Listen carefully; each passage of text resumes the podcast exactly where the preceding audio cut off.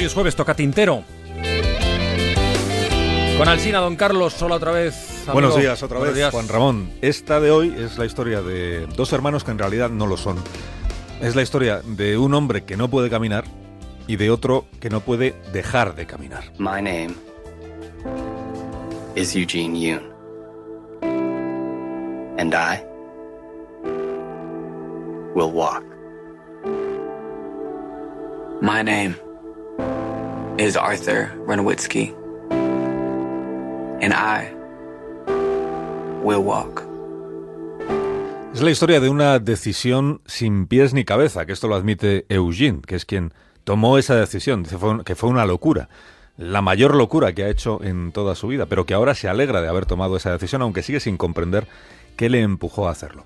Eugene tiene 28 años, Eugene June es un asiático de cara redonda y una tendencia natural a estar sonriendo todo el tiempo, que trabaja o que trabajaba en una empresa tecnológica en California. Él era un hombre contento con la vida que llevaba, si no fuera por ese impulso que de vez en cuando sentía, ese impulso interior tan difícil de explicar, que le empujaba a hacer algo que realmente ayudara a alguien a mejorar su situación vital. Esta es la parte que él menos entiende.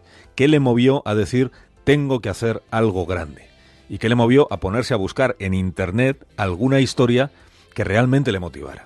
Eugene es el primer personaje de esta historia real. Y el segundo es Arthur, Arthur Renovitsky, que también es de California, es músico y cuya vida cambió de golpe hace ocho años. Una noche en la que a la salida de un pub y de regreso a casa recibió un disparo que le paralizó todo el cuerpo desde el pecho hasta los pies. El joven que le disparó se llevó los 20 dólares que Arthur llevaba en el bolsillo y nunca dieron con él. Después de 23 días en coma, los médicos le explicaron a este hombre herido y averiado para siempre que habría de llevar consigo en adelante una silla de ruedas. Imposible caminar, imposible caminar de nuevo e imposible sostenerse en pie.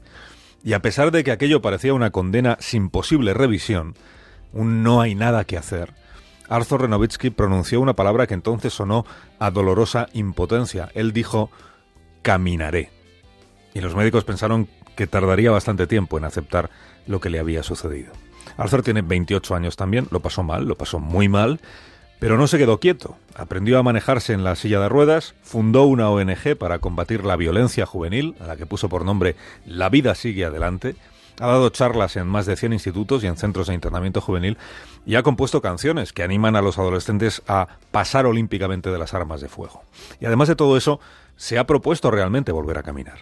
Desde que le contaron de la existencia del robot Rewalk, no ha dejado de pensar que esa para él sería la mejor noticia posible, poder tener este aparato que es una estructura articulada que imita la cadera y las piernas de una persona, que se ajusta al cuerpo, se amarra con unos cinturones en la cintura y en los muslos, y lleva unos motores que sirven para que ese aparato imite la forma de caminar, de tal manera que el lesionado medular, el enfermo, se ayuda de muletas para mantener el equilibrio, pero puede caminar. Caminaré, volvió a decir Arthur, ilusionado. Solo que luego se enteró de cuánto cuesta el, el invento en cuestión. Cuesta 80 mil dólares. Y claro, se dio cuenta de que iba a necesitar algo muy parecido a un milagro para poder comprárselo. Es en este punto de la historia, estamos a finales del año 2014, donde aparece Eugene con ese algo interior que le decía que tenía que ayudar a alguien y esa decisión completamente loca que acabó tomando.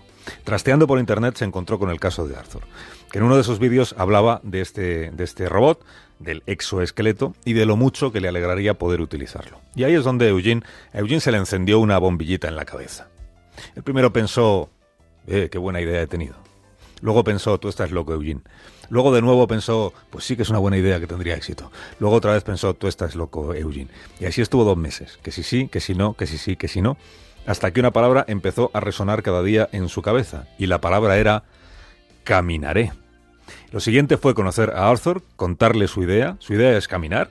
Si el objetivo era conseguir dinero para que Arthur pudiera caminar de nuevo, que esa era la idea, él dijo, qué mejor que ponerme a caminar yo que sí puedo hacerlo. Eugene. Este era el plan. Él dejaría temporalmente su empleo, se bajaría hasta la frontera con México y desde allí iniciaría el Sendero Macizo del Pacífico, o por sus siglas en inglés, el PCT. ¿Qué, es el PCT? Pues es una ruta para senderistas que va desde México hasta Canadá.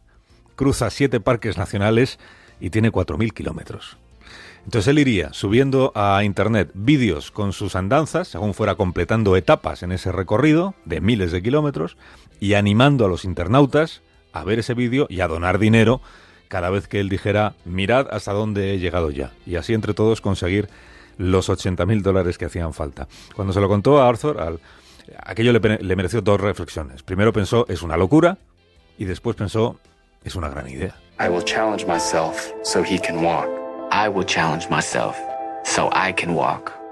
And along the way, I do not expect it to be easy. And along the way, I do not expect it Los dos cuentan que sabían que no iba a ser fácil para ninguno de los dos, pero ese era el desafío, una gran locura que Eugene estuvo realizando los siguientes seis meses, kilómetro a kilómetro, caminando él para que su amigo Arthur, que para entonces ya más que un amigo era un hermano, pudiera volver a caminar. Mira, esta fue la reacción de Eugene June cuando en plena marcha por esa ruta senderista le dijeron que había conseguido ya los 80.000 dólares en donaciones. We did it! We did it! You're gonna walk! Yes! Y como esta es una historia con un final feliz, esta historia termina cuando reunidos los 80.000 dólares, incluso más de esa cantidad, Arthur puede estrenar el robot, este exoesqueleto, y da sus primeros pasos ante un Eugene June emocionado que lo abraza. Oh my god. I'm so happy for you. Thank you, brother. Permíteme una nota a pie de página antes de terminar, Juan Ramón.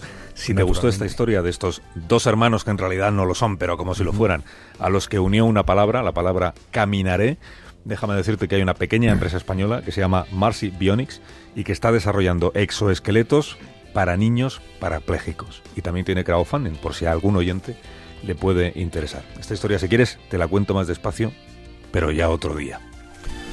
Gracias, Carlos. Pues sí, buena oportunidad será a partir del 28 que se eh, mm, celebra en Madrid una feria de robótica y además tendremos en el programa a expertos eh, japoneses en robótica que están desarrollando precisamente robots para ayudar a las personas, para ayudar a las personas, lo subrayo. 12 y 16. Hasta luego, Carlos. Más de uno.